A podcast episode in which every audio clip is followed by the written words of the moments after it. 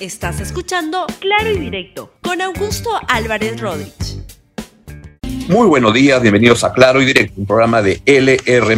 El programa de hoy, evidentemente, trata sobre la renuncia del presidente del Consejo de Ministros, Aníbal Torres, eh, que se conoció esta mañana muy temprano, y qué es lo que viene ahora. Entonces, es el tema del programa. Entremos al programa. ¿Por qué se fue Aníbal Torres? ¿Y qué es lo que viene ahora? Es la pregunta que queremos resolver o comentar en este eh, programa en esta mañana. Hace unas dos horas, a las de las seis, tres horas de las seis de la mañana, o seis y media se, eh, se difundió en redes, en, en redes, y eh, la, renuncia del premier Aníbal Torres. Cuando la verdad no es una renuncia, es una disposición del cargo. Les leo la, la carta, si la pueden poner por favor, y dice, por razones personales pongo a su disposición el cargo de presidente del Consejo de Ministros.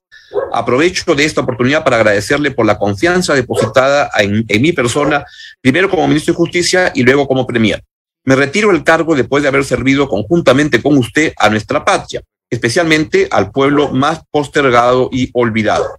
Hoy me toca regresar a las aulas universitarias junto a mis alumnos y alumnas y retomar lo que más extrañaba, la investigación jurídica. Le deseo a usted, señor presidente, amigo presidente, el mejor de los éxitos en su gestión. Cordialmente, Aníbal Torres Vázquez. Acá hay, y en este programa, todavía con la información que tengo, y este, a mí lo que me gusta es más que este, primero que llegue la información y después producir el análisis y las conclusiones. Hay gente que le gusta ir al revés, primero concluye y luego obtiene la información. En este momento todavía no hay tanta información disponible o hay poca información y lo que cabe ah, plantear es cuáles son las preguntas relevantes. Una pregunta relevante es qué fue lo que pasó con Aníbal Torres, por qué eh, se ha ido. Primero, ¿se ha ido o es una simple jugada para este, decir que pone el cargo a disposición y el presidente lo ratifica y sale fortalecido el premier? Me da la impresión que esa no es la, la, situación, que más bien por el tenor de la carta me parece detectar, pero puedo equivocarme, que lo que hay es este, más bien una, una, una, una renuncia, una, una salida del, eh, del, del cargo. Y acá lo que creo que hay que hacer algunos comentarios. Primero, si hubiera sido más ordenada la salida, tengo la sospecha que políticamente le hubiera convenido más al gobierno, al gobierno del presidente Castillo, le habría convenido más este, ir al Congreso de la República ya con el nuevo gabinete algo debe haber pasado. Ahora, también es cierto que no es un gobierno muy, muy hábil en el manejo político, pero le hubiera dado un nuevo tono, un nuevo aire a la participación, a la, la del discurso presidencial con un nuevo gabinete. No ha sido así el caso. Y lo que hay es que simplemente este, el presidente, el premier Torres estaría este, apartando. Y lo que habría que decir es que con Aníbal Torres se cierra una etapa de confrontación muy fuerte del gobierno con los medios de comunicación, con la inversión privada, con el Congreso, con diversos sectores del país, con la Fuerza Armada, la cual vilipendió y dijo que los ronderos estaban mejor que la policía y la Fuerza Armada y cosas como esas. Recordemos algunos de, los, eh, de las intervenciones más extravagantes del hoy aparentemente ex premier Aníbal Torres. Primero, cuando elogió a, a Adolfo Hitler. Las vías de comunicación son como las venas, las arterias en el ser humano para poder sobrevivir, para poder avanzar. Les pongo un ejemplo. Italia, Alemania, eran igual que nosotros. Pero en una oportunidad, Adolfo Hitler visita Italia, el norte de Italia, y Mussolini le muestra una autopista construida desde Milán a Brescia Hitler vio eso, fue a su país y lo llenó de autopistas, de aeropuertos, y lo convirtió en la Alemania en la primera potencia económica del mundo. No fue alguna de las barbaridades que dijo Aníbal Torres como premier, otro fue su constante uh, ataque a los medios de comunicación y vaya que él ha sido una persona muy importante en el gobierno para meterle el rumbo a un gobierno enfrentado con la libertad de expresión. Es algo que este gobierno y Aníbal Torres en particular detesta. Por ejemplo, vean cuando dijo la prensa en el Perú estupidiza a la persona. El presidente está dispuesto siempre a colaborar, pero hay que entender también la actitud eh, de ciertos medios de prensa especialmente capitalinos, que no buscan, no buscan no, la verdad, sino lo que buscan es este, torcer los hechos, ¿no? Eh, torcer la verdad con el propósito de querer implicarlo al presidente en hechos delictivos. Se le implica al presidente o se le quiere implicar en la comisión de delitos sin ninguna prueba, solamente por el dicho de terceros. Bueno, Aníbal Torres aparentemente ha dejado el gabinete el día de hoy y acá lo que hay que recordar, creo, es lo, lo siguiente la llegada al premierato de, o primero al gabinete como ministro de Justicia en el primer gabinete, fue una, una llegada eh, debido a la cercanía que tiene o, tiene el presidente Castillo con Aníbal Torres por su origen chotano, ambos, y ahí había una vinculación este, grande y donde el presidente Castillo miraba con mucho respeto al señor Aníbal Torres. Estuvo de justicia y cuando estaba el ministro de Justicia al comienzo del gobierno, parecía una de las personas más sensatas del gobierno del presidente Pedro Castillo. Pero eso comenzó a cambiar cuando, este, y, eso se fortaleció, esa, esa sensación, porque al comienzo del gobierno se enfrentó fuertemente a, al señor a Vladimir Cerrón. Hubo una reunión, una noche, un día en la casa de Aníbal Torres en San Isidro, donde Aníbal Torres que, este, que antes había sido un abogado, un profesor de San Marcos, pero un abogado de, de un importante banco local donde él defendía y, defendía al banco en términos de, y entiendo, sobre el área de hipotecas que no se pagaban. Él era el que iba a, a, ver los embargos y esas cosas. Esa, esa era una de sus actividades profesionales y entiendo que le fue económicamente muy bien en esa, en esa actividad.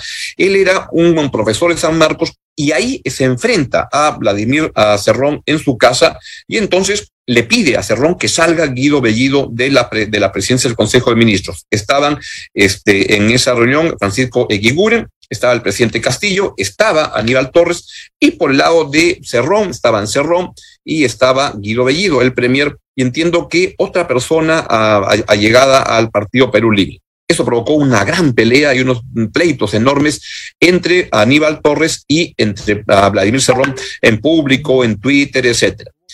Eso cambió luego del tercer, ese segundo gabinete y el que fue el de Mirta Vázquez, y luego el tercero, donde lo que se vio es que Guillermo Bermejo había cobrado importancia y había ganado mucho espacio en Palacio de Gobierno y se equivocó al poner al señor Héctor Valer, quien tenía unos problemas personales de, en, su casa, agresión a su esposa, a su hija, etcétera, pues eso dura muy poquito y ahí entra un poco en desgracia Guillermo Bermejo y entra Vladimir Cerrón, que logra articular y pone a Aníbal Torres. Parece raro, pero logra un entendimiento con Pedro Castillo para designar a Aníbal Torres en un pacto en el cual lo que se entendía ahí es que Aníbal Torres era como el figurón este, este político, pero le cedía un poco el manejo a Guido Bellido de la PCM y se dedicaba a organizar los consejos de ministros descentralizados por todo el Perú, en el cual, en el pacto con Vladimir Cerrón, se este, encargaba de promover la Asamblea Constituyente y mantenía una actitud este, guerrera frente a la inversión privada y una serie de este, instancias en el país. Eso fue lo que duró hasta que un día el, el presidente Castillo decidió cambiar al ministro de Energía y Minas, porque no resolvía el problema de las bambas y es más, promovía el, conflicto en las Bambas y ahí decide este, retirarlo y entonces ahí se molesta mucho Vladimir Serrón y casi como que rompe con el gobierno.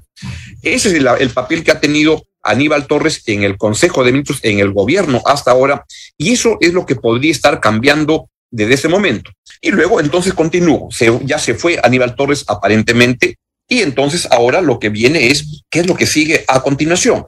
Y esto va a depender, y es bien importante, quién sea el reemplazante de Aníbal Torres, porque va a definir el rumbo, la perspectiva política se va a definir mucho en función de a quién se designe en reemplazo de, de del premier uh, Aníbal Torres. Este puede ser alguien dentro del gabinete, algunos entusiastas defensores que tiene el presidente de la República en un contexto en el cual está muy asediado, muy este, por, por las investigaciones y las, eh, la, las informaciones que aparecen por parte de los colaboradores eficaces que lo este, indican al presidente Castillo como un supuesto cabecilla de una organización criminal.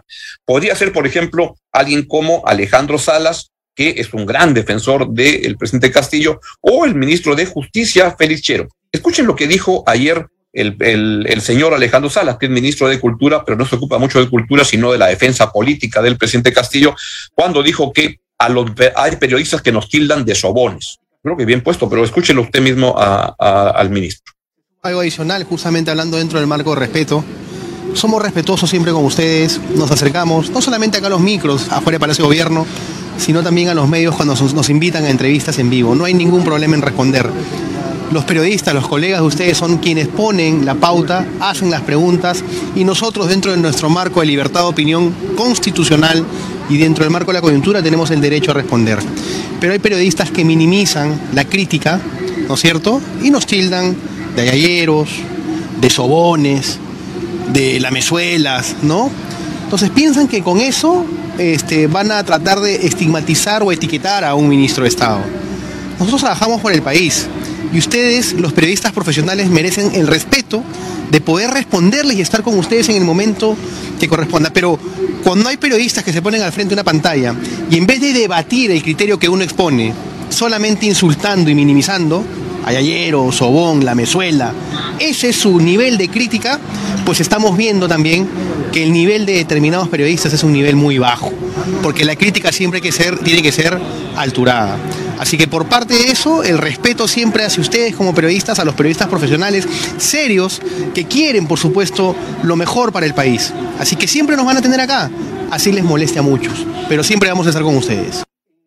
Bueno, hay especulaciones que el señor Alejandro Salas podría ser el nuevo presidente del Consejo de Ministros. Su, mayor contribución al gobierno ha sido una defensa muy, muy activa, muy fuerte de él en, la, en la parte política del presidente Pedro Castillo. Otro puede ser el ministro de Justicia, el señor Félix Chero, quien dijo que llamar al presidente constantemente corrupto es una falta de respeto el presidente, defiendo los temas político-institucionales, quien determina su defensa de él es su abogado defensor particular, lo aclaramos porque también se distorsiona, es decir, el ministro Salas, el ministro Chero no pueden dar una opinión dentro de nuestro derecho constitucional porque luego se distorsiona y nos terminan tildando como los escuderos, como los defensores del presidente, cuando entiéndase, en un tema de política institucional y en un tema de estricta lealtad, tenemos que sentar una posición desde la óptica en la que participamos dentro del Estado y del gobierno. En ese sentido, querellar, querellar a un periodista, ministro, ¿usted se lo recomendaría al presidente?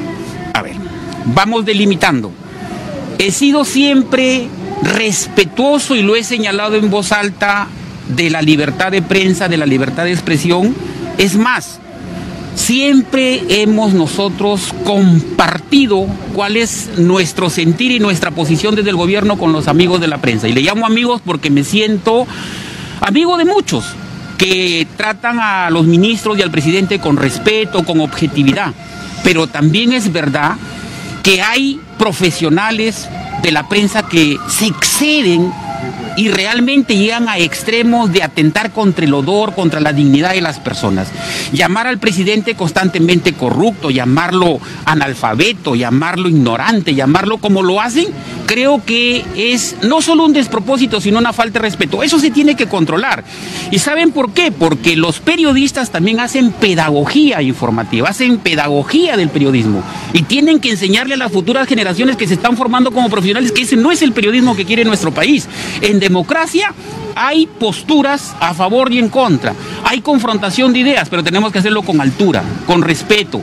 Particularmente, creo yo, sea el presidente de la República, sea un ministro de Estado, sea un periodista, atenta contra el honor y la dignidad de las personas, está habilitado su derecho para que pueda denunciar o para que pueda propiciar una acción defendiendo su honor y su dignidad. Yo les digo algo, constantemente sacan una serie de versiones infundadas, falsas. La semana pasada, si no me equivoco, el comercio bueno, el abanico de personas para ver quién podría ser el reemplazante de Aníbal Torres, podría estar alguien dentro del gabinete en un contexto en el cual el gobierno está, el presidente en particular, está sintiendo varias ah, ah, ah, investigaciones por corrupción que son bien, bien duras, bien importantes. Pero vamos a ver, también puede ser algún miembro del gabinete actual más menos alejado del fragor político, como por ejemplo el canciller César Landa.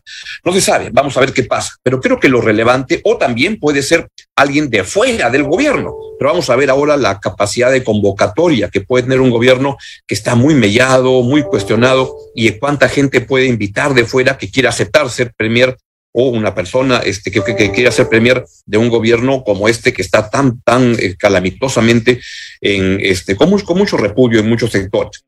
Lo importante, creo yo, es quién es el, el sponsor, eso le llamo quién es el que está patrocinando este gabinete. Al comienzo era Cerrón, cuando era Bellido el, el premier. Luego, Mirta Vázquez, creo que fue una búsqueda de Verónica Mendoza o algo más cercano, aunque Mirta Vázquez no es que haya sido alguien muy cercana políticamente a Verónica Mendoza, pero era una búsqueda de correrse un poco al centro. Luego, en el tercer gabinete con Valer, ahí fue Guillermo Bermejo, el que armó ese gabinete y le salió muy mal porque Valer este, por las razones que ya saben, pues no duró nada. Y ahí fue que aprovechó Cerrón y recuperó espacio y puso a seis ministros, incluyendo el de Energía y Minas, el de Salud, este, Agüita Arracimada, el, el señor Modesto Montoya, puso a bastante gente. Eso se cayó cuando el presidente Castillo sacó del cargo al ministro de Energía y Minas, que era un cercano, un lugarteniente de Vladimir Cerrón.